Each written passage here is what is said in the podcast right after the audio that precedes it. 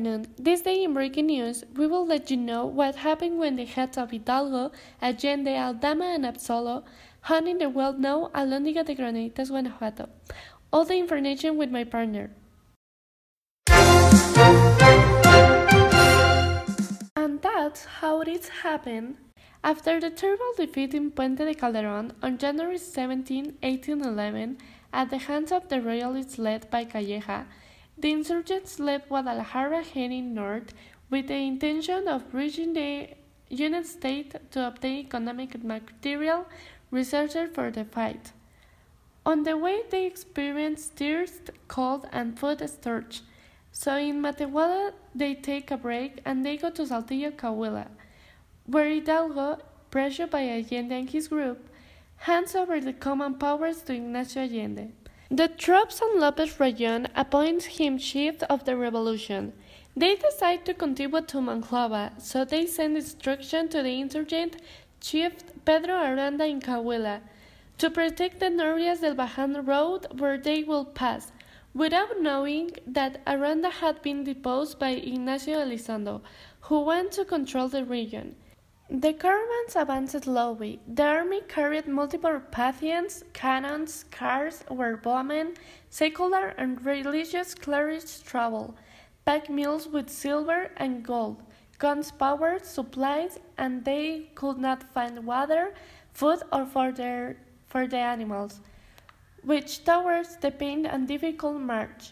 When they reached Norias de Bajan on March 21, Elizondo laid a trap for them. They were attacked and apprehended. Hidalgo Allende Ignacio son was shot dead. Nearly a thousand insurgents were taken prisoner and the main leaders were taken prisoner. Jimenez, Allende, Abasolo, Santa Maria, colonels and middle managers, two fields and four clergymen. On March 22, they arrived Monclova, where they watched over Hidalgo's body and shot several, including Hidalgo's brother. But others like Allende, Aldama, Jimenez, Hidalgo, and Santa Maria put shallots on them and carried them on mules in terrible and agonizing journey through the desert, which last more than a month until Chihuahua. It is said at the beginning of April, in the capital of the country, the warning from Felix Maria Calleja about the apprehension of the main insurgents arrived, and that Viceroy Venegas, in an eventual state of jubilation, ordered the bells of the temples. A few days later, he ordered that the prisoners be tried in Chihuahua by the court martial, and that the sentence by carried out without loss of, of time due to the danger they represent and ordered that the heads of the main take to the towns where they had carried out the main crimes. The departure of the prisoners who made up the list of caudillos who had to be transferred was organized.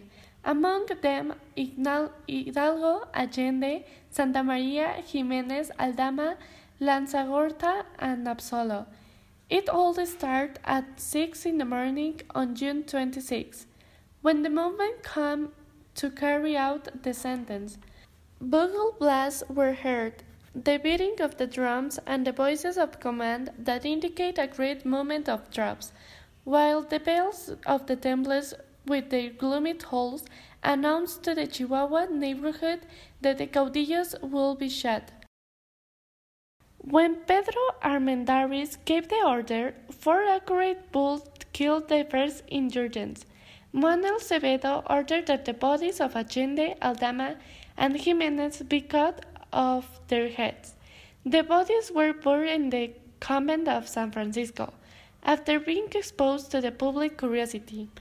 A month and few days later, Hidalgo will suffer the same fate. The heads of Hidalgo, Allende, Aldama, and Jimenez were transported to Zacatecas, Lagos, and León. Finally, on October 11, 1811, they arrived in Guanajuato. They were placed inside iron cage and these were hung in the four corners of the Alhóndiga de Granaditas. They were for ten years. Violating their rights to life, respect for the honor and recognition of their dignity, a fundamental pillar of human rights. The death of the pioneering caudillos of the independence revolution marked the passage to a second stage of the world. Although it was a hard blow, the spirit of the insurgents did not decline with these deaths. Their cause had been the spirit throughout the country despite the dysfunction with the royalists that the movement had ended. But Morelos was already on the warpath and had achieved several victories, and the movement continued and triumphed. The insurgents died for the principle they defend the birth of nation, absolute political independence, popular sovereignty, equality, and justice. And this is how I conclude this topic. Thanks to the heroes who gave us freedom. Oh well, this is an event that will mark us forever and explain an important issue honoring our homeland. Thank you for this information. Continuing with the news.